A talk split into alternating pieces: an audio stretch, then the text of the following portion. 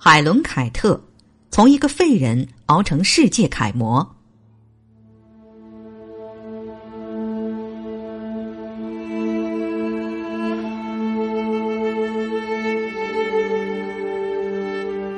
海伦·凯特出生在美国亚拉马巴拉州，在刚出生时和出生后的头一年半，与其他婴儿没什么两样，能听能看。并且还开始学着说话。但是他出生后仅十九个月时的一场大病，给他造成了终身的伤害，从此失去了听、看和说的生理功能，同时还影响了他的正常发育。于是，可怜的海伦·凯特开始了他不平凡的成长。大凡有三重残疾的孩子都是冷漠的。而海伦身上似乎有一种巨大的力量，像要把世间的一切事物都征服一般。由于聋盲儿童没有获取正确信息的途径，心灵之窗被禁锢，造成他的性格乖戾、脾气暴躁。他打碎和毁坏一切让他感觉不遂心的东西。他用两只手把食物填塞到嘴里。而每当有人打算改正他的丑态时，他便躺在地板上四处乱滚，大哭大叫。一八八七年，海伦被送到了语言障碍治疗专家贝尔那里。贝尔介绍了刚刚毕业的爱尔兰姑娘做海伦的家庭教师。这位姑娘就是安妮·沙利文。安妮·沙利文一看到小海伦。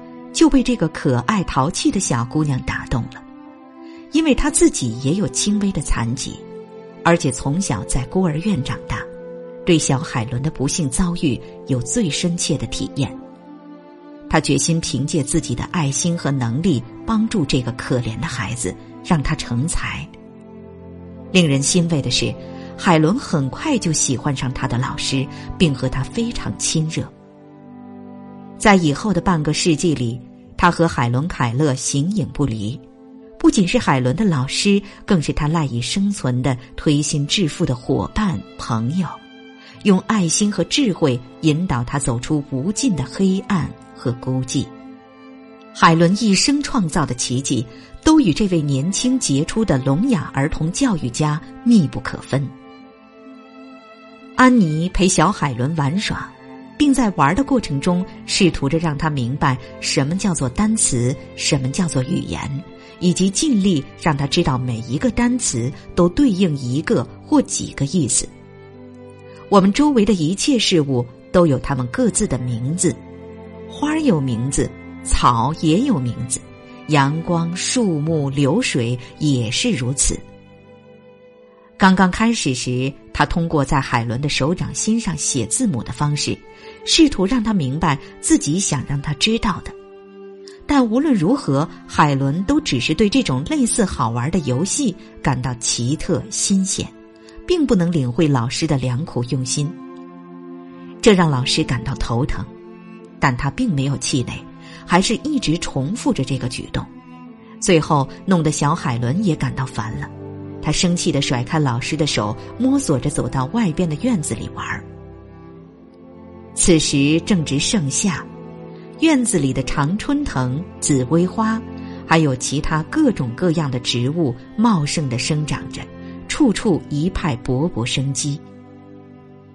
午后慵懒温暖的阳光打在小海伦的身上，他感觉很舒服。他跑到一个水龙头边时，老师追上了他，他灵机一动，拉着海伦，让清亮亮的水流过海伦的小手。海伦感到阵阵凉意，同时，他的老师在他的另一只手拼写着 “W A T E R”。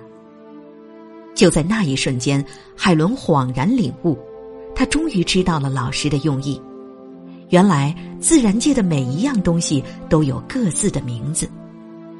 他兴奋的几乎要跳江起来，搂着老师，眼里噙着闪光的泪花。老师也感到了海伦的欢心，于是他又领着海伦教他认识了很多其他东西的名字。渐渐的，在老师耐心的指导和教育下，海伦掌握了丰富的词汇和知识，接触到很多很多的书籍，他的视野开阔了，他的思想开放了，他的性格也逐渐开朗了起来。家人和朋友都为发生在他身上的这种巨大的变化和成长感到由衷的惊喜。他的父母亲也松了一口气。他们能做的就是配合能干的安妮老师，为他教育海伦创造最好的条件。此后，海伦陆续学习并掌握了法语、德语、拉丁语、希腊语。一个聋盲者能掌握五门语言，海伦的成功被称为教育史上最伟大的成就。海伦不仅在生活上受惠于安妮老师。在为人处事的哲理上，受老师的教诲也是很多的。他后来曾回忆起老师的一段话：要想做一个出类拔萃的人，不妨多经历些磨难，因为人从平坦中获得的教益少，从磨难中获取的教益多。海伦对老师的这些人生体悟都铭记在心，